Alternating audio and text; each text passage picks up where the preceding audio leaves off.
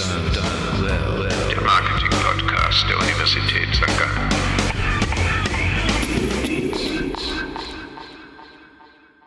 Heute ist mit dabei Markus Schögel, den gewisse Modeerscheinungen im Metaverse irritieren. Naja, und die Klamotten sehen alle aus, als wenn sie aus Ballonseide gemacht sind. Aber ist ja momentan im Trend. Zudem diskutiert Hanna Leimer, deren virtuelle Existenz manchmal der Fahrt mit einer Geisterbahn gleicht. Entweder ist es gruselig, weil man sich verfolgt fühlt. Die Runde vervollständigt Thorsten Tomschak, der überzeugt davon ist, dass es zukünftig ein zu viel an Dialog mit dem Kunden geben wird. Das schafft garantiert Verdruss.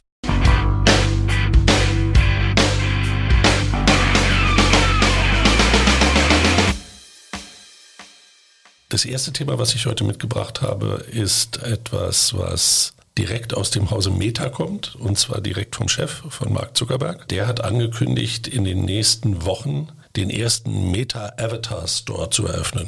Das wird ein Retail, ein Online-Store sein, in dem man dann über Instagram und über äh, Messenger Designerklamotten beziehungsweise in Fortnite-Sprache Skins und hier Bekleidungsstücke kaufen kann, die von Balenciaga, Prada oder Tom Brownie zur Verfügung gestellt werden. Das Ziel ist es, einen Bekleidungsstore, einen Fashion Clothing Store zu bauen für Avatare im Metaverse. Mark Zuckerberg tut das aus dem Grund, weil er sagt, die Bekleidung wird einer der wichtigsten Ways of Expression sein im Metaverse.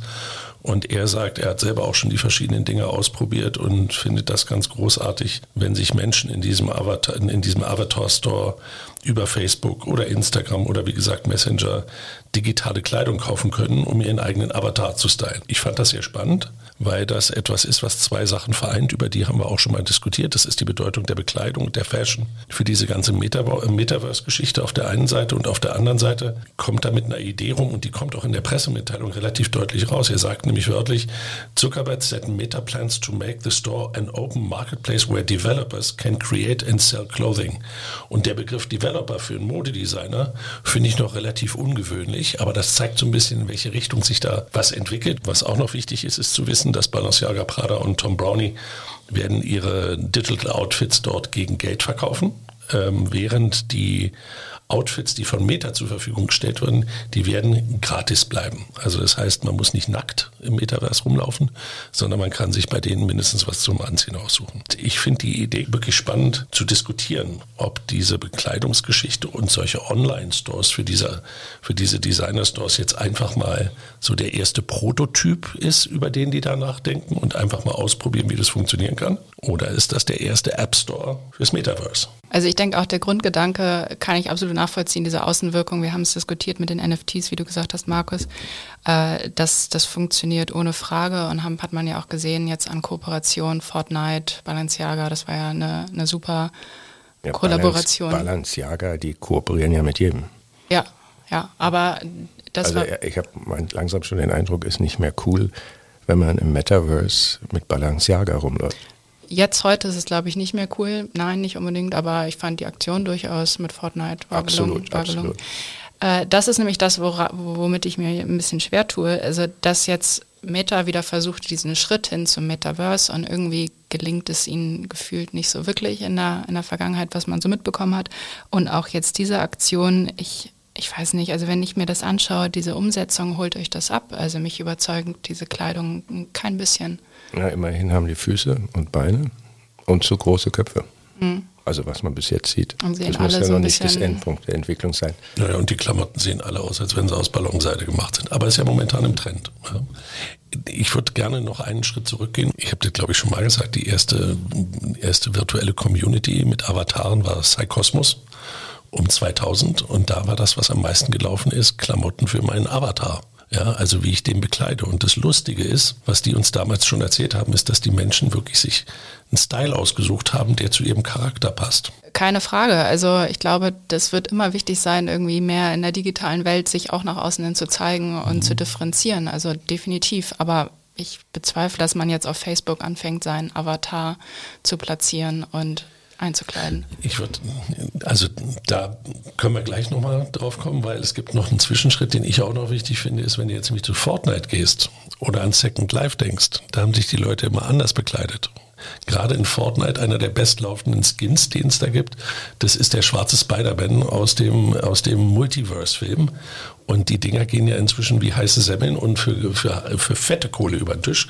Und dort spielt man dann eher das Verkleiden. Und dieses Spiel, was es jetzt wird, das finde ich ganz spannend. Hier heißt es, ich kann mich selber expressiv kleiden, kann mich kleiden wie in der realen Welt. Und in den anderen Welten sehen wir die Entwicklung, dass die eigentlich eher damit umgehen und sagen, na, Hauptsache ich sehe nicht aus wie ich selbst. Also dieses Spielfeld, das ist extrem groß. Und ich finde spannend, sich zu überlegen, was dabei alles rauskommen kann. Ja, finde ich gut. Guter Punkt. Ja. Aber auch da muss man nochmal trennen, glaube ich. Also Fortnite ist Klar. U14 circa, dann sind die da auch wieder ja, vielleicht noch ein bisschen älter, aber es ist schon, schon die sehr, sehr junge Zielgruppe, wenn ich mir jetzt Facebook anschaue und, und Instagram. Also ist jetzt halt auch kein TikTok. Ja, da stellt sich vor allem, glaube ich, wirklich Definitiv, die Frage, klar wann wollen, jetzt sagen wir mal, wann wollen die Durchschnitts-Facebook-User, also ich betone die Durchschnitts-Facebook-User äh, als Avatar genau. die Gegenwandel. Ja, aber, ja. Er, aber mal andersrum, er hat ja auch keine Chance auf TikTok was aufzumachen. Wie soll er das machen? Das ist ja nicht seins. Also macht das an den Stellen, wo er noch einen Durchgriff hat.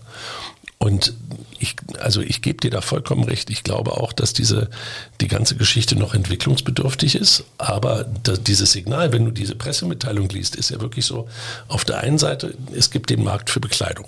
Und dieser Markt für Bekleidung ist etwas, das musst du im, im Metaverse halt in Software übersetzen. Und wenn du das in Software übersetzen kannst und das so rüberkriegst, dann gibst du quasi jetzt den erst, das erste Signal, Jungs, programmiert Plünnen damit könnt ihr im Metaverse Geld verdienen. Also die Nachricht ist auch eher geschrieben für Developer als eigentlich für die Kunden. Und wenn wir jetzt wieder über Plattformen reden, dann baut er gerade die Supply-Side auf, indem der sagt, je mehr wir da haben an Plünnen, desto mehr, Hanna, werden wir vielleicht Dinge finden, die an uns im Metaverse gar nicht schlecht aussehen. Ich glaube nur, es geht nochmal darum, kommt es beim Konsumenten an und wird es an, überhaupt angenommen und mich beschleicht wir hatten es auch schon mal in einer anderen Folge, das Thema bei Meta, das, das Thema, die Schmutzkampagne gegen TikTok, das Gefühl, dass sie immer versuchen, einfach hinterher zu rennen und nicht mehr den, den Ton setzen. Und das ist ja genau die Entwicklung, dass man gesagt hat, bei den Games funktioniert es, jetzt machen wir das hier auch und ziehen das Ganze noch größer auf und wir investieren ganz viel in das Metaverse und so. Und ich nehme es ihm, oder ich, ich glaube daran nicht mehr wirklich.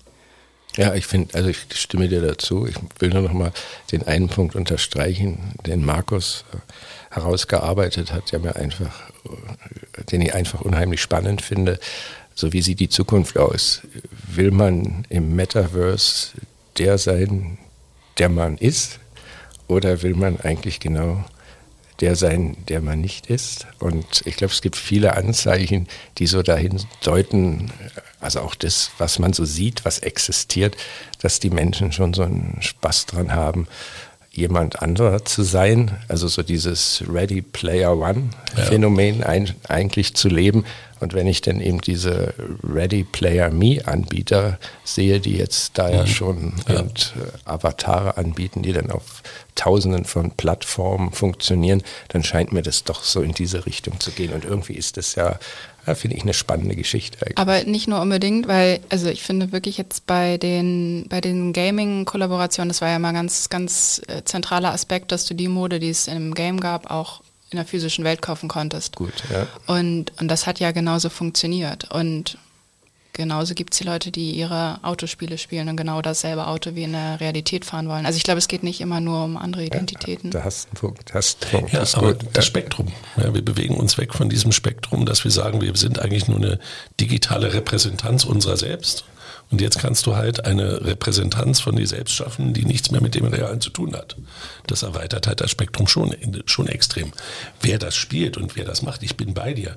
Dass das vielleicht zu früh ist für die Entwicklung, die wir brauchen, um äh, die Ü50 von Facebook dann aufs, aufs, ins Metaverse zu kriegen, das ist keine Frage. Aber ich glaube, dieses Signal, was er sendet, wir bauen eine Plattform, wir bieten eine Supply-Side an, wo du Plünden finden wirst, die dich interessieren könnten, wo jeder Developer was reinstellen kann.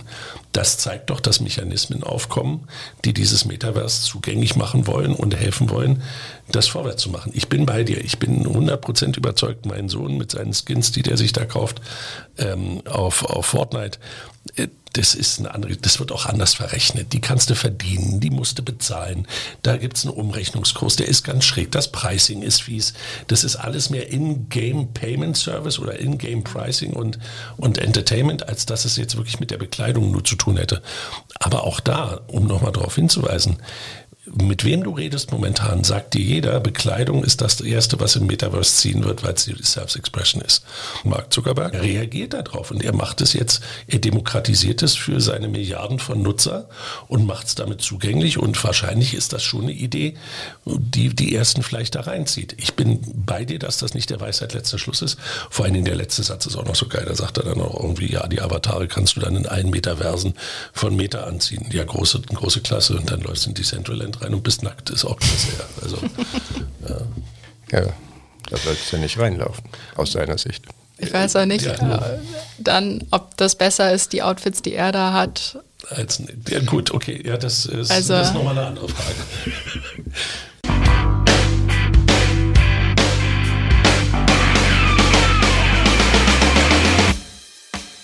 Gut, dann komme ich zum zweiten Thema. Das Ende einer Ära steht bevor, nämlich das Ende der Cookies von Drittanbietern. Mit Änderung von Google Chrome muss die Werbebranche in einem Jahr, also 2023, nun endgültig ohne Cookies von Drittanbietern auskommen. Welche Bedeutung haben jetzt diese Änderungen? Im letzten Jahrzehnt waren Third-Party-Daten eigentlich fester Bestandteil der Vermarktung und ermöglichten es Werbetreibenden Medienstrategien zu spielen, die mithilfe extrem persönlicher Infos super genau im Hinblick auf das Targeting waren. Also man konnte wirklich Anzeigen schalten. Ich glaube, jeder kennt es. Man war in einem Shop und landet dann auf der nächsten Seite und hat direkt wieder eine Anzeige eingespielt. Also kennt man aus dem persönlichen Userverhalten. Was sind genau diese Third-Party-Data? Es sind Verbraucherdaten von, von Drittanbietern, die auf Websites und Plattformen gesammelt werden und zusammengeführt werden und Unternehmen können diese Daten dann für die eigenen Werbezwecke kaufen. So kann man zum Beispiel, kann eine Marke eine Liste an IP-Adressen von Usern kaufen, die sich ein Produkt in verschiedenen Shops angeschaut haben, um diese dann mit personalisierter Werbung zu bespielen. Wenn diese nun abgeschafft werden, was bleibt dann noch Unternehmen? Es ist, hat sich jetzt schon abgezeichnet in den vergangenen Monaten und auch ein, zwei Jahren, dass es neue Lösungen braucht für das Targeting ohne diese Third-Party-Cookies. Und da ist die Bedeutung an Zero-Party und First-Party-Data für Vermarkter gewachsen. Kurze Erklärung, was, was dahinter steht. First-Party-Data sind Kundendaten, die Unternehmen durch die direkte Interaktion mit Kunden sammeln. Also beispielsweise, wenn sie auf einer Seite unterwegs sind oder auch was einkaufen, dass man dann diese Transaktionsdaten und persönlichen Daten sammelt. Und Zero-Party-Data sind dann Infos, die Kunden wirklich freiwillig und proaktiv teilen, also beispielsweise Präferenzen, Feedback, Wünsche, es sind Umfragen. Die beiden Daten eins sozusagen, dass jetzt die direkten Interaktionen entspringen, beide freiwillig sind. Mit nun diesen einigen Vorteilen, die diese neuen Datenformen bieten, stellt sich gleichzeitig die Frage, wie kann dieser Umbruch passieren? Und, und die Branche steht da vor einer gesamten Herausforderung. Und da meine Frage an euch, können diese Zero und First Data, also diese neuen Daten, die jetzt wieder in den Vordergrund rücken, das Loch schließen, dass der Wegfall der Third-Party-Cookies aufreißt oder ist es nicht sogar vielleicht auch eine Chance, sich neu auszurichten und wirklich einen völlig neuen Umgang mit Daten aufzubauen? Was meint ihr? Erstmal ist es ja eine gute Entwicklung aus Sicht der Kundinnen und Kunden. Was war Targeting? Es war im Grunde die absolute Höchstform Kundinnen und Kunden mit allen möglichen Tricks zu belästigen. Zu belästigen. Und ich finde es absolut richtig, dass das jetzt abgeschafft wird. Lässt sich das substituieren jetzt aus Sicht der Unternehmen? Ja, Wäre meine Antwort hoffentlich nicht. Wir alle haben schon gehört und uns auch damit auseinandergesetzt, dass es verschiedene Ansätze gibt, dies zu tun, also auch von Google maßgeblich mitbetrieben.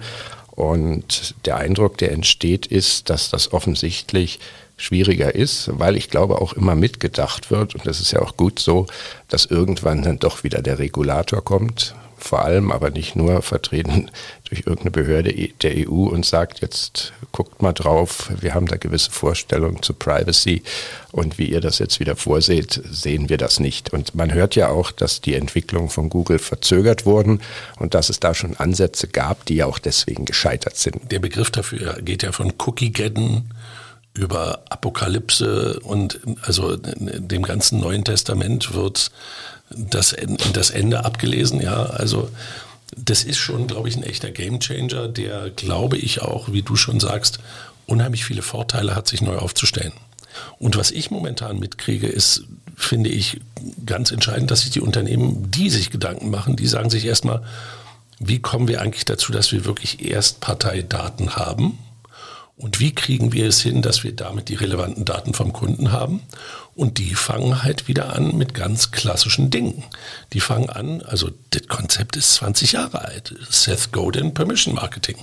Ja, das heißt jetzt Consent und alles Mögliche. Da gibt es auch einen Begriff von damals, der heißt die Jahrstrecke. Das kommt vom alten Siegfried Vögele auch noch, ja. Und der alte Siegfried Vögele hat das aufgebaut, die kleinen Jahres. Und das kommt alles wieder. Was einen riesen Vorteil hat, weil du auf einmal in der direkten Interaktion mit dem Kunden sprichst, du lernst ihn auch wieder besser kennen. Ist aber, und das ist die Downside für alle Unternehmen, unheimlich aufwendig und erfordert eigentlich eine Datenbankstruktur, wo du mindestens in der Lage sein musst, so viel Gegenwert zu bieten für das, was der Kunde dir da gibt, dass du unheimlich stark investieren musst ins Verständnis für deinen Kunden. Das ist die eine Seite. Die andere Seite, das ist das, was du angesprochen hast, die klassische Mediakommunikation, also die Banner-Advertising und dergleichen. Da kommen wir zum klassischen Segmentieren zurück also Verticals, industriemäßig. Wer liest was? Wer, wen interessiert was? Dann kommst du auch mit den Zero-Party-Data wieder ins Spiel. Aber wir kommen zurück zu ganz traditionellen Ansätzen, wie die Medienbranche seit Ach und Jahr ihre Anzeigen verkauft hat. Was ich gar nicht schlecht finde, weil die Treffergenauigkeit ist vielleicht besser, als wenn ich mir ein Hotel angucke, buche und hinterher nochmal zehn Tage irgendwie eine Anzeige für dasselbe Hotel kriege, wo ich schon gebucht habe. Also so gut war ja nur die Third-Party-Debatte nun wirklich nicht in vielen Fällen. Das war auch genau der Punkt, warum ich das Gefühl hatte, es, es kann eigentlich jetzt nur besser werden, wenn Unternehmen gezwungen werden, mal darüber nachzudenken, was sie mit ihren Daten machen. Und das, da hat man sich ja wirklich lange drauf ausgeruht oder ich glaube, viele ruhen sich da immer noch drauf aus, weil sie nicht das jetzt so kommen sehen, wie es jetzt nun bevorsteht. Und ich finde auch, dass das ganze Targeting über Third-Party-Cookie, das, das ist ja, entweder ist es gruselig, weil man irgendwie sich verfolgt fühlt oder es passt halt nicht, weil man ist ein wenig an dem Produkt interessiert oder hat es schon gekauft. Also dementsprechend sehe ich das genauso. Und ich habe auch das Gefühl, es geht so zurück zu diesen Loyalitätsthemen. Also wir bauen wieder die Kundenbindungsprogramme Definitiv. auf und nutzen, und das finde ich jetzt eigentlich schön, nutzen Daten viel schlauer, als ja. man früher drüber nachgedacht hat. Also dass, wenn man sich jetzt Nike anschaut mit dem ganzen App-Ökosystem, genau und die wirklich dann so einen Algorithmus entwickelt haben, wo es darum geht, wie engaged oder wie viel Engagement bringt der Kunde mit sich und dementsprechend hat er dann wieder Berechtigung an Produkte zu kaufen. Also das ist ja eine ganz andere Dimension sozusagen der Kundenbindung und halt auch dieser Datennutzung und, und das finde ich wirft super Perspektiven auf. Ja, ich glaube auch, was dahinter steckt, ist ja auch ein, We ein Wandel. Diese Third-Party-Data-Geschichte wurde ja schon so entwickelt, mehr oder weniger nur aus einem Werbekontext heraus. Also wie, wie kriegst du deine Botschaft möglichst präzise an deine Zielgruppe heran? Das war das Hauptthema. In dem Moment, wo wir jetzt mehr Aufwand treiben müssen, um Daten zu beschaffen, sei es Zero Party oder First Party, ja, dann rückt natürlich auch mehr das Produkt, die Lösung in den Vordergrund, dass du sagst, oh, wenn wir diesen Aufwand schon treiben, dann sollten wir uns vielleicht auch äh, weniger Streuverluste erlauben, also näher am Produkt sein und an Dingen, die die Kunden wirklich interessieren, die wir ihnen dann auch tatsächlich Definitiv, verkaufen können. Ja.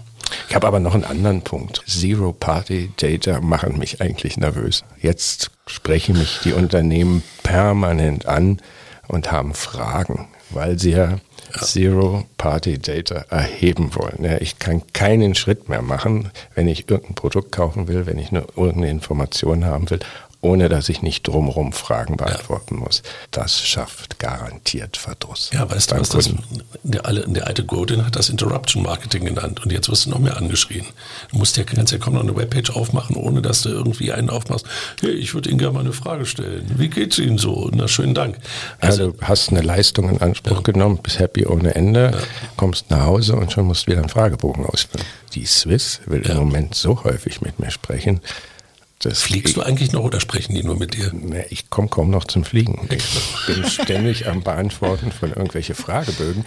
Also ich tendiere schon wieder so leicht in Richtung Unzufriedenheit. Ja, verstehe ich, aber geht auch da wieder um die Umsetzung, wie, wie gestalte ich das Ganze aus, Thema Community aufbauen und so. Und da spricht jetzt ja schon, die Konsumentenfragen sprechen schon dagegen, dass viele Konsumenten bereit sind, Daten zu teilen, wenn dann das Angebot mehr stimmt. Aber let's face it, der Wettbewerb um den Kunden und dessen Loyalität, seine Willingness to share data, das wird ein Wettbewerb, der wird nicht so einfach. Ich glaube, es kommt jetzt eine neue Phase wieder und das sieht man ja auch, wenn man auf Konferenzen guckt, gibt es ja ganz viele Anbieter, die hingehen und jetzt erstmal sagen, the new way to get your first data enriched und, und, und. Das gibt jetzt eine Phase von Ausprobieren und von Testen und da wird auch wieder viel Desasterpapier passieren. Wenn du mal gefangen bist auf der Harvard Business School Press-Seite und mal zwei Webinare besucht hast, ziehen die dich so tief in den Inhalt rein, du kommst da nicht mehr raus oder in einem Economist oder dergleichen. Die haben das drauf und das werden wir sehen. Wir werden ein paar haben, die werden das virtuos spielen und werden uns in, ein, in eine Welt führen, wo wir uns wirklich gewertschätzt fühlen und dann wird es halt viele geben, die halt alles wieder ausprobieren, ist vorne im Sales anfangen an, nicht im After Sales, den Kunden anschreien, auf der falschen Seite sind, all genau, das werden wir haben. Genau, im Moment würde ich sagen, der Klassiker, äh, standardisierte Fragebögen, genau. sieben von zehn Fragen nicht die Bohne interessieren, genau. wo du nichts zu, zu sagen hast. Vielleicht noch auf einer Vierer-Skala, ne? So richtig. Ja, beliebt im Moment kann ich berichten, Zehner-Skalen. Ja, aber auch schön. Ne? Aber trotzdem nochmal zu den, zu den Publishern. Ich glaube, dass die einen Schritt weiter sind. Also die haben es ja nun beherrscht oder viele haben da jetzt ihre Ansätze gefunden, wie sie an ihre Daten kommen. Und ich glaube, dass das nochmal eine ganz andere Dimension ist, wo die Werbetreibenden stehen im Vergleich, wo die Publisher stehen. Also. Ja, aber auch die Publisher suchen händeringend nach Methoden, ihre First-Party-Datas aufzufrischen und anzureichern. Äh, definitiv suchen also, sie, aber sie sind sicherlich einen Schritt weiter. Definitiv, gar keine Frage, absolut.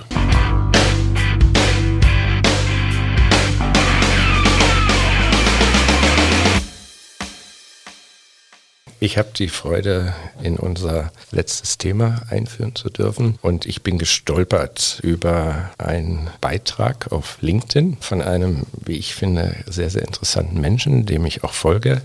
Der heißt Rob Campbell und ist seines Zeichens CSO, das heißt Chief Strategy Officer, und zwar in einer neuseeländischen Werbeagentur, die zum BBDO-Netzwerk gehört. Der Mann hat lange, lange Erfahrung in dieser Branche und er hat auch schon für ganz coole Kunden gearbeitet und momentan arbeitet er unter anderem auch für die Metal-Band Metallica. Und der hat interessante These am Start. Er sagt im Grunde, Marken sollten sich verhalten wie Bands. Bands wissen einfach viel, viel besser, wie sie ihre Legacy pflegen müssen und wie sie sich permanent erneuern möchten. Sein Beispiel ist Queen. Da habe ich dann doch etwas gezuckt. Queen ist eine interessante Band, das muss man gestehen. Bei Queen gab es einen berühmten Leadsänger, Freddie Mercury, der ist 1991 leider gestorben. Also Queen gibt es seit 30 Jahren ohne ich darf es, glaube ich, so formulieren, ihren wichtigsten Mann, den Leadsänger. Und interessanterweise, und darauf verweist der Rob Campbell auch, ah, spielen die gerade in England eine Tour und spielen zehnmal hintereinander in der O2 Arena in London. Und in die O2 Arena passen 20.000 Leute hinein. Und das ist für ihn Beweis dafür, dass die Band Queen ihre Marke einfach top gepflegt hat, dass die auch heute noch so relevant sind wie vor 30 Jahren. Und ich glaube einfach, da kann man auch anderer Meinung sein. Ich würde, ich würde gerne ein paar Evidenzen nennen, wo du, wo du genau dasselbe auch in anderen Musikrichtungen hast. Earth, Wind and Fire, eine der Partybands im, im Black Soul Disco Bereich, spielt seit Maurice White ist gestorben um dieselbe Jahr, um das, ich glaube um 1995 oder sowas. Wenn du in das Stadion reingehst, da bebt es. Ja, und die machen auch noch Platten hinterher, die verkaufen sich auch noch ganz gut. Das würde deine These stützen. Und last but Die These von Herrn Campbell. Entschuldigung. Ach so, oh, gut. Okay, gut. Das zweite, was, was, oder die andere, an der kommt man ja nicht vorbei, ne? das ist das, der, der fünfte Relaunch der Band ABBA mit ihren Avataren, die genau das gleiche Wahnsinn, oder? Wahnsinn. Und auch bei, ich glaube, innerhalb von einem Tag bei Spotify auf Nummer eins geschossen sind in den, in, in den Streams. Ähm, also irgendwo ist da schon was dran. Aber dann gibt es für mich auch so Fälle wie Bands, die, die sich sagen, weißt du was, wir machen mal uns hier, weil äh, eigentlich you, you MTV Kids, we don't need you really, sagte mal einer von U2. Und der hat das, glaube ich, auch nicht gerade unernst gemeint, aber diese, diese, diese, diese Weiterentwicklung, glaube ich, ist nichts, was unbedingt immer mit der Zielgruppe mitlaufen muss. Wir reden ja immer im Marketing davon, dass du dich an die Veränderungen der Zielgruppe anpasst. Ich habe bei Queen eher das Problem, dass die, glaube ich, denken, da gibt's noch so viele, die das Alte gut finden und je weniger da wegbröckeln, desto besser werden wir es machen.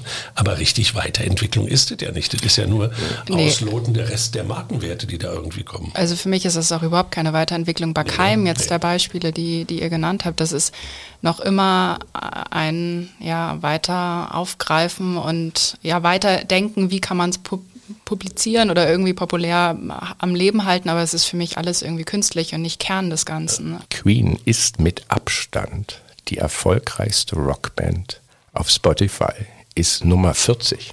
Da findest du sonst Ed Sheeran, Adele, die Stones haben wir auf 166, auf 207 The Killers, die sind jetzt ja noch relativ frisch. Und auf 225 U2 Depeche Mode kommt in den Top 300 nicht vor. Also einfach nur, um deutlich zu machen, wie mhm. relevant Queen auch bei jüngeren Zielgruppen ist. Und da kann man, glaube ich, schon irgendwo sagen, markenführungstechnisch ist da einiges richtig gelaufen. Und da spielt schon noch dieser Retro-Boom gerade mit rein. Also, dass man wieder sagt, man gerade die jüngeren Generationen wollen wieder äh, so die Musik aufleben lassen und andere Formate aufleben lassen aus einer Zeit, in der sie nicht selber gelebt haben. Und ich glaube, das ist schon, was immer in Wellen passiert.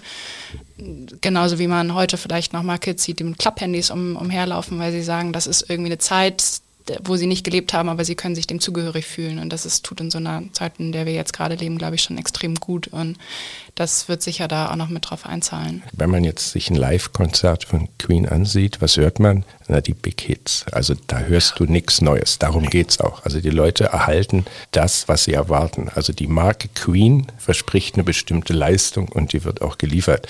Und sie haben ja eben, da haben sie auch durchaus lange suchen müssen, einen Sänger finden müssen, der der ja, überirdischen Persönlichkeit von Freddie Mercury auch nur annähernd nahe kommt. Und den haben sie offensichtlich gefunden, Adam Lambert. Und interessant ist ja, dass es Queen mal versucht hat mit einem anderen Sänger, mit Paul Rogers. Und der ist so in Rockkreisen eine Legende, der Leadsänger von Bad Company und von Free, aber natürlich mit einem ganz eigenen Stil, also eine ganz andere Marke und die Marken passten nicht zusammen. Also ich glaube eben nicht, dass es einen Masterplan gab. Sonst hätte Paul Rogers nie für Queen singen dürfen. Da ist der Künstler bei denen durchgeschlagen. Ja, und jetzt wollte ich sagen, was ich aber glaube ich noch viel mehr dahinter steht. Ich glaube, es ist die Geschichte, die sie erzählen. Und das ist, finde ich, schon wieder der Link, wo man sagen kann, das können Marken von Bands lernen. Es braucht die Geschichte dahinter, es braucht die Markenidentität, die man dann über die verschiedenen na, du brauchst, du brauchst ein gutes Produkt. Ja es gibt doch auch nun nicht nur die Bands, die sich selbst gecastet haben. Es gibt auch andere New Kids on the Block und wie sie alle hießen, die uns bevölkert haben in den, in den Charts. Jetzt bis zu den Koreanern runter, die da, die da einen Riesenaufschlag gemacht haben, mit nach marketingstrategischen Gesichtspunkten positionierten und designten Marken. Und ich glaube, dass das Lernen wechselseitig ist ich glaube, wovon man am meisten lernen kann, ist, dass du halt, und ich glaube, da sind diese ganzen designten Band einfach ein, ein Riesen, ein, ein Riesenhort an Versteh, was deine Zielgruppe will, versteh die Communities, denk drüber nach, was du im Streaming machen kannst. Was mich fasziniert, ist aber, wie so eine Band wie Queen, wenn du sagst, dass sie zehnmal hintereinander spielen, die drucken ja damit Geld. Das ist ja der Major Source of Revenue für einen, für einen Rockstar, ist ja heute auf der Bühne stehen, schreien und dafür Geld kriegen. Ich glaube, das ist, ganz, ganz typisch. Musik hatte immer was mit Geschäft zu tun. Da gab es Leute wie Richard Branson, der gesagt hat, ihr The Clash, ihr seid eine Marke, kommt. Euch muss ich ja, nicht managen. Du erwähnst den Punkt. Das ist ja auch der Faszinierende. Ja. Deswegen habe ich das ja auch so eingeleitet. Aus einer gewissen Sicht der Hauptbestandteil der Marke Queen ja gar nicht mehr dabei ist, nämlich ja, Freddie Mercury. Ja.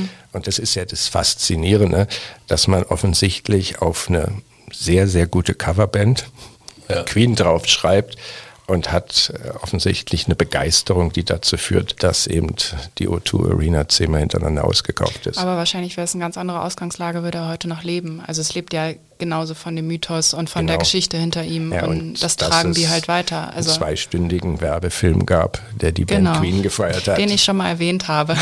genau, ja. Das glaube ich, müssen wir heute nicht nochmal diskutieren. Genau, aber ich glaube, das spielt schon eine Rolle.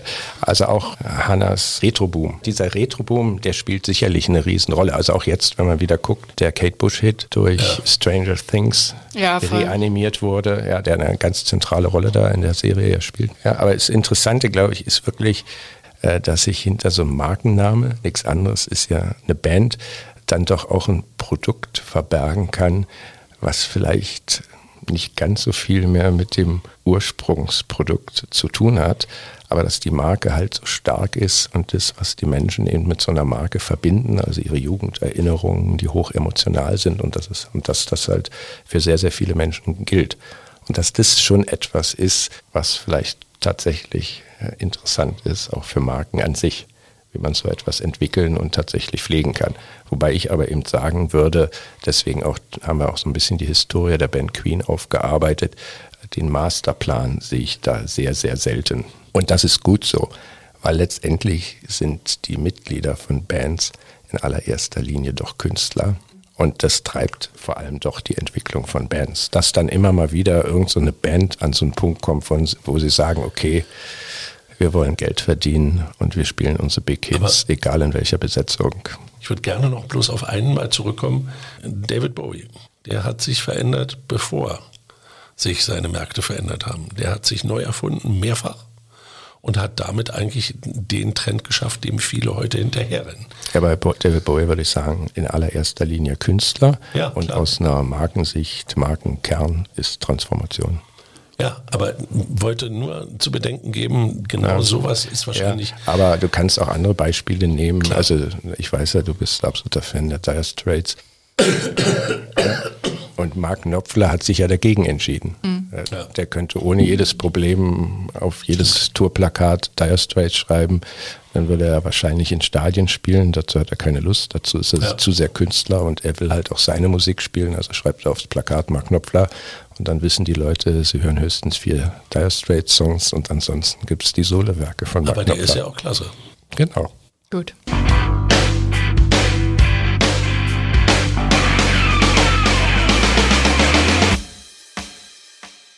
Das war's für heute. Metachef Mark Zuckerberg verkauft demnächst im eigenen Shop Outfits für Avatare. Ist das ein Zeichen von Geschmacksverirrung oder ein wichtiger strategischer Schritt bei der Eroberung des Metaverse? Das Schicksal von Third-Party-Cookies scheint besiegelt.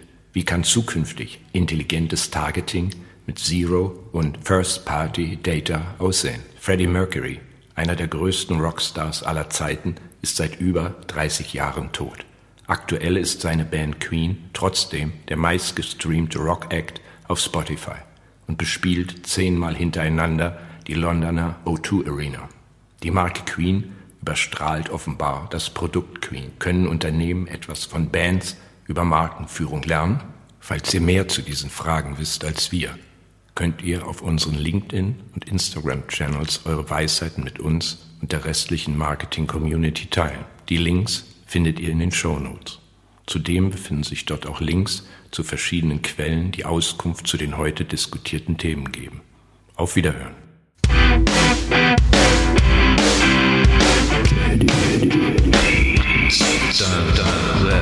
Der Marketing-Podcast der Universität St. Gallen.